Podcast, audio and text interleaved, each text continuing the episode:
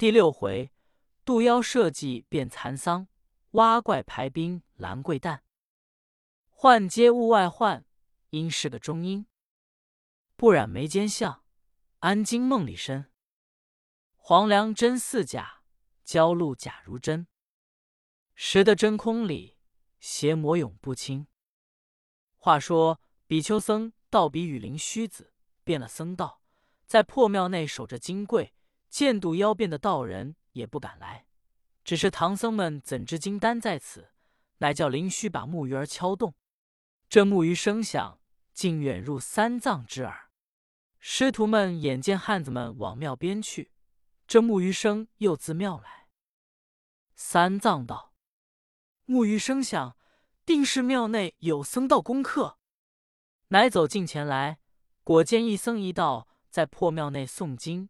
守着两个金柜，三藏见了金柜，满心欢喜，便向比丘僧作礼道：“深谢二位师傅看守金柜，不畏强悍得去。”比丘僧道：“师傅想是东土取经圣僧，既得了宝经，何故不小心保护回去？西方地内，莫说善男信女，敬爱真经，便是飞禽走兽，也乐听闻山精水怪。”也思瞻仰，必是师傅们心生不敬，以致妖邪。虽说灵山脚下诸怪不生，只恐你们心心生出。三藏拜谢道：“领教，领教。弟子们却也不敢怠慢。”比丘僧随叫行者们把金柜驮在马上，说道：“小僧们也是灵山会上去的，不急奉陪。此往东土。”直照大道而前行，灵山离远，孽怪时多，好生小心防范。说罢，二人出门去了。三藏方才叫行者看那里可有人家，画些斋饭充饥。行者道：“师傅，且少忍片时，再走三二十里，自有顺路人家去化。”师徒收拾前行。却说渡妖们计较道。千载奇逢，遇着经文，不说神仙自劫，我们若得钻入石了，可成仙道。费了一番功夫，依旧与他们的去，怎肯干休？老杜妖道：“是也不难，看他们走路未曾得斋，不是身边有超买馍馍饭食，定是墓园起化。此去前途有五十里无人烟僻路，我等再设便一处茅屋。”待他们来些淡化斋，一壁香变化些斋食与他们食，一壁香成空儿叫小单儿们钻入包柜内，随路时他经文可也。渡妖计较了往前三十里荒僻林中，果然变得一处草屋茅檐。老杜变了一个蚕桑婆子，两杜妖变了两只蚕帛，众小杜变了许多蚕虫，在帛中食桑。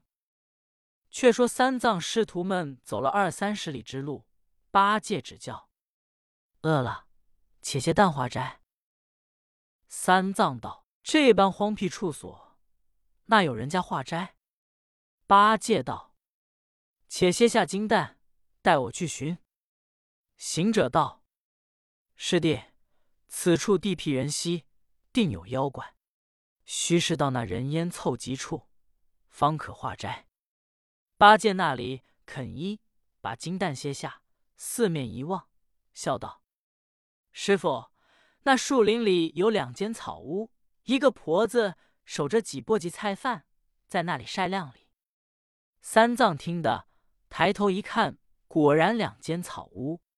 但见茅檐高出树林中，密密桑为稻草棚。门向南开迎日暖，山遮北地冷无风。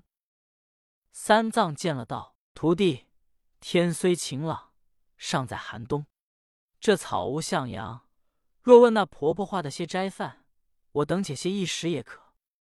乃走进草屋，向婆子稽首道：“老菩萨，我等过往僧人，画你一斋，以充饥腹。”婆子道：“有便有些斋饭，恐不中师傅受用。”三藏道：“出家人那里择经，但愿老菩萨喜赦。”婆子道。请坐，请坐，待我去收拾来师傅用。一面便把那脖子的桑蚕往金柜上放。三藏方才看见是桑蚕，乃合掌道：“老菩萨，原来是养桑蚕。小僧们远来，误看了是晒晾的饭米蔬菜。这件物莫要放在我金丹上。”行者见了道：“师傅不可吃他斋饭，一则养蚕人家伤生害命，不洁；二则节当冬至之后。”天寒地冻，非养蚕吐丝之时。事迹差错，必是妖怪。我看那婆子把蚕簸箕放在我们金蛋上，必有缘故。行路吧，不要惹他。八戒道：“饭在嘴边，又疑惑甚的。想我南方养蚕春暖，这西域不同，也未可知。师傅说的倒是，莫要把残帛。”放在金蛋上，不当人子。八戒说了，便去把脖子移开。那婆子忙把手摇着道：“没房，没房，待我收拾了斋饭来移。”八戒那里由他，忙把脖子移到闲地。只见落在地的蚕子，却不似蚕。八戒向沙僧道：“何如我说，外方不似我南方，蚕的形体也不同。”行者见了，向三藏说：“师傅千着万着，走位上招。徒弟看这个婆子有些古怪。”行者说罢，挑着担子飞走。沙僧信了也走，三藏赶着马贵，只得随往。唯有八戒言哀。那老杜腰见势头不合，又来把脖子移在八戒金蛋上。八戒心下也疑，乃挑起担子赶前走去。老毒妖见小鱼子钻了几个在八戒金丹内去，自己既又不遂。待三藏去远，收了幻化的草屋桑蚕，乃与众度妖计较道：“如今既又不邪，如之奈何？”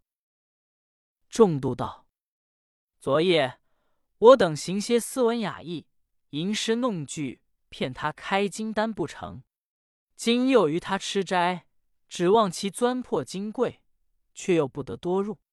看那唐僧纯雅心肠，还在那人后一边。那三个徒弟俱动了嗔怒心肠，只是没有枪刀在手。有了枪刀在手，便逞起凶狠来。我等怎当的他？老杜妖笑道：“你们不说，我倒也忘了。”想我当年在道院中识了神仙自己，相交了一个老青蛙。如今间别多年，闻说他在玄阴池中生齿日翻，做了一部鼓吹。我等寻着他，倒有几分技能。众度妖问道：“玄阴池闻之离此不远，一个青蛙有何技能？”老度妖道：“口说无凭，我与你且到他处会面自知。”乃同众度前走。却说三藏压着马垛，行者、沙僧挑着金担前行，八戒在后使性子，没好气的埋怨道：“斋饭到嘴，又一什么妖怪？就是妖怪，我们且吃了他饭，再做理会。若是妖怪成精，恨我那宝贝儿脚还在佛库；若是在身边，怕什么成精妖怪？”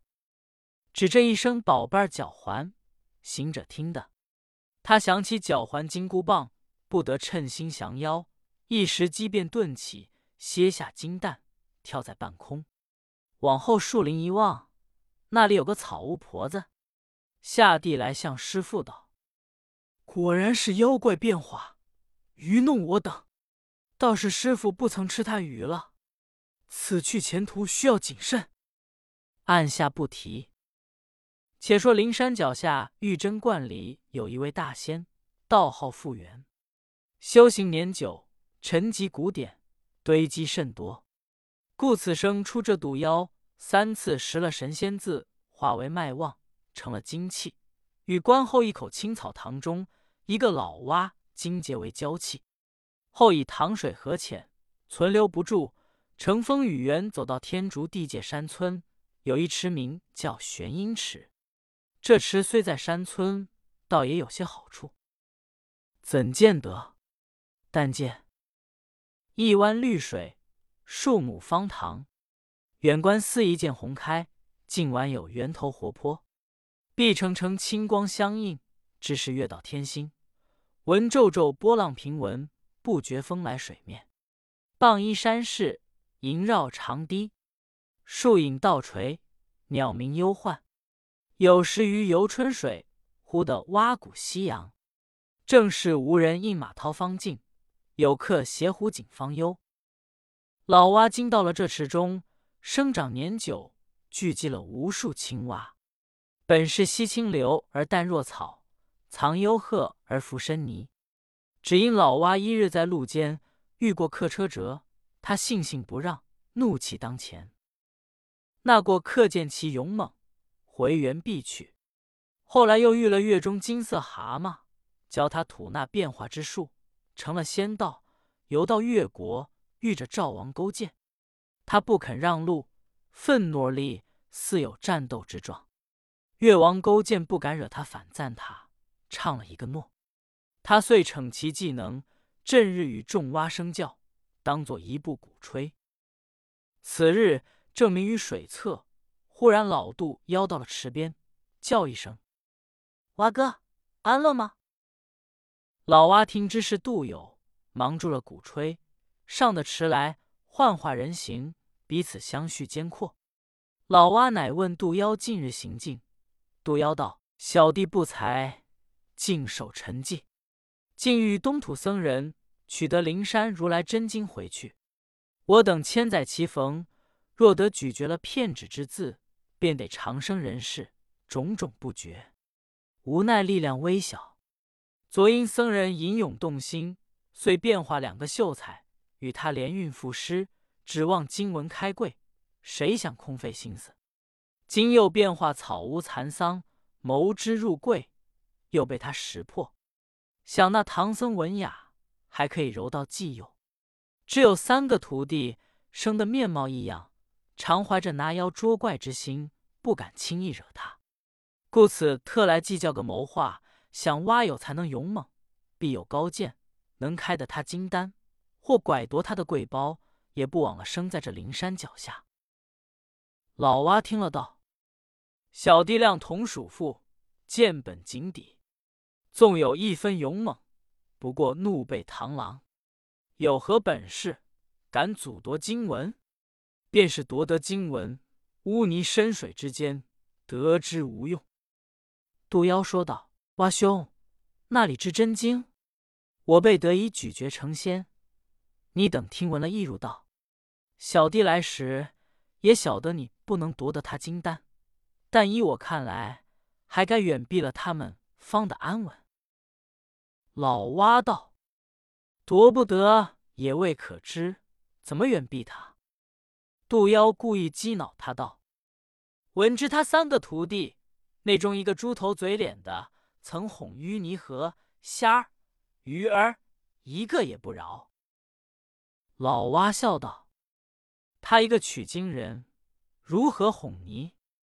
老杜妖道：“他连一条是西洞也哄了过来，稀罕那淤泥河了。”蛙怪听了道：“这等说，等他来，带来是试手段。”乃吩咐部下众小蛙。齐齐聚集，待取经僧人来到，先抢他的包柜，丢入深池，然后再与他讲话。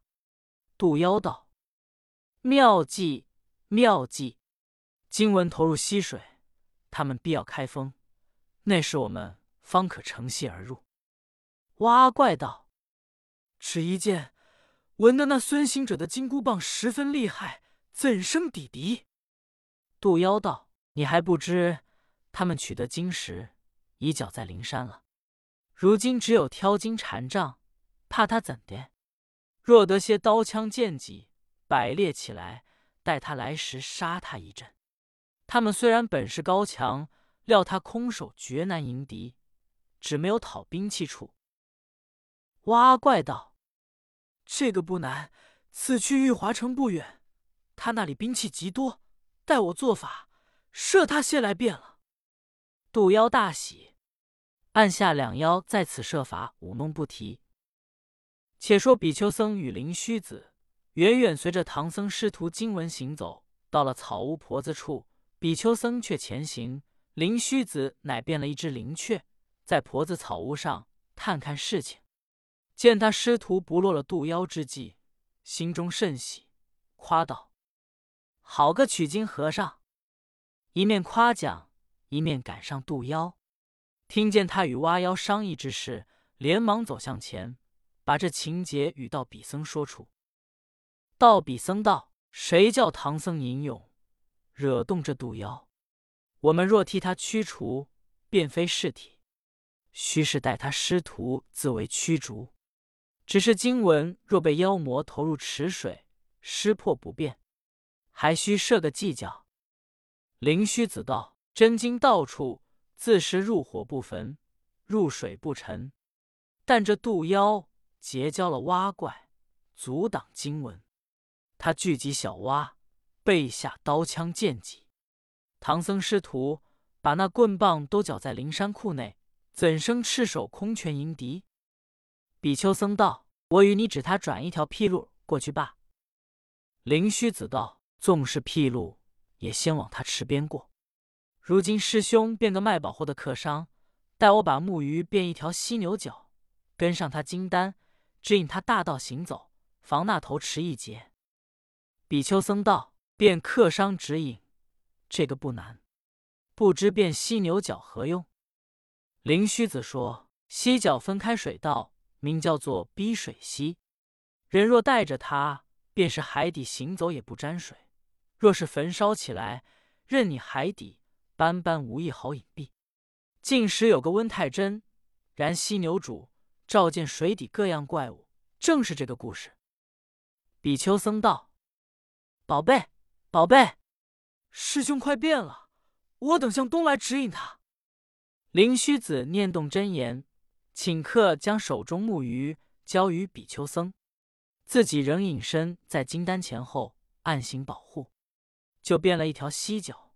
比丘僧乃携在手中，自己也变个客商，坐在树林中等候唐僧。只见三藏师徒挑着金丹从大路走来，见一个客人坐在林中，三藏乃上前问道：“老善人，往东大路？”是这条道上走吗？客人答道：“正是这路。”师傅们包贵是甚宝货？前面有强人排兵布阵，专一妖劫往来客人，不当稳便。三藏道：“善人，我小僧包贵不是货物，却是灵山取来的经卷。”客人道：“便是经卷，你便自知，他却当作宝货。”三藏道。便开单包与他看。客人道：“开了单包看，若是经卷，强人最忌的是书文，却要防他丢入池水。”三藏听得道：“只见水却要湿破，怎奈何他？请问善人，手中却是何物？”客人道：“我这宝货正是逼水溪。”三藏道：“小僧曾闻犀角逼水。”善人何处得来？若是肯借于小僧保护这金丹过去，自当后谢。客人说：“师傅的金蛋却多，小子只得一条犀角，怎么保护的？”三藏道：“实不瞒善人说，小徒们都有手段，莫说一池水，便是东洋大海，他也保护的。只这马上两跪，是小僧跟着照管。”便是我这马也不怕水，但恐强人抢夺下来。客人道：“高徒固有手段，只恐那强人们都是真刀真枪，你们赤手空拳，怎奈何他？”只这一句话，便惹动行者。八戒们心肠，八戒乃向三藏说：“师傅，前时一路西来，亏了钉耙保护，如今钉耙缴了。”前面若遇着妖魔强人拿刀弄枪，怎生抵敌？说不得，师傅前边寻个寺院或是人家暂住两日，待我徒弟们转去灵山，取了兵器来走。”三藏道：“有了真经，原说不用兵器，去也没用。那神王既收了住库，你便去取，他必不发，枉费功夫。不如靠天，随路出路，走吧。”行者听了，把眼一转，即便在心，乃向八戒说：“师弟，走吧。万一遇着强人，拿刀弄枪。”我们挑金的禅杖也敌得过。八戒道：“不服手，使不惯。”正说间，只听得路前鼓吹响入耳来。三藏道：“徒弟，前面是那家动鼓乐？”行者道：“不是人家动鼓乐，多管是经过官府摆到的响器。”客人道：“不是，不是，正是强人鼓吹。”三藏听了，慌张起来，道：“怎了？怎了？徒弟们需要小心。”方才转过山坡，见一簇强人分作两队迎面来，怎生分作两队？且听下回分解。总批：渡妖三番五次要试经文，只恐寇粮，寇动正未必有此之良耳。可以人而不如虫乎？灵山脚下，虫蚁儿也成精，故曰天地万物之道。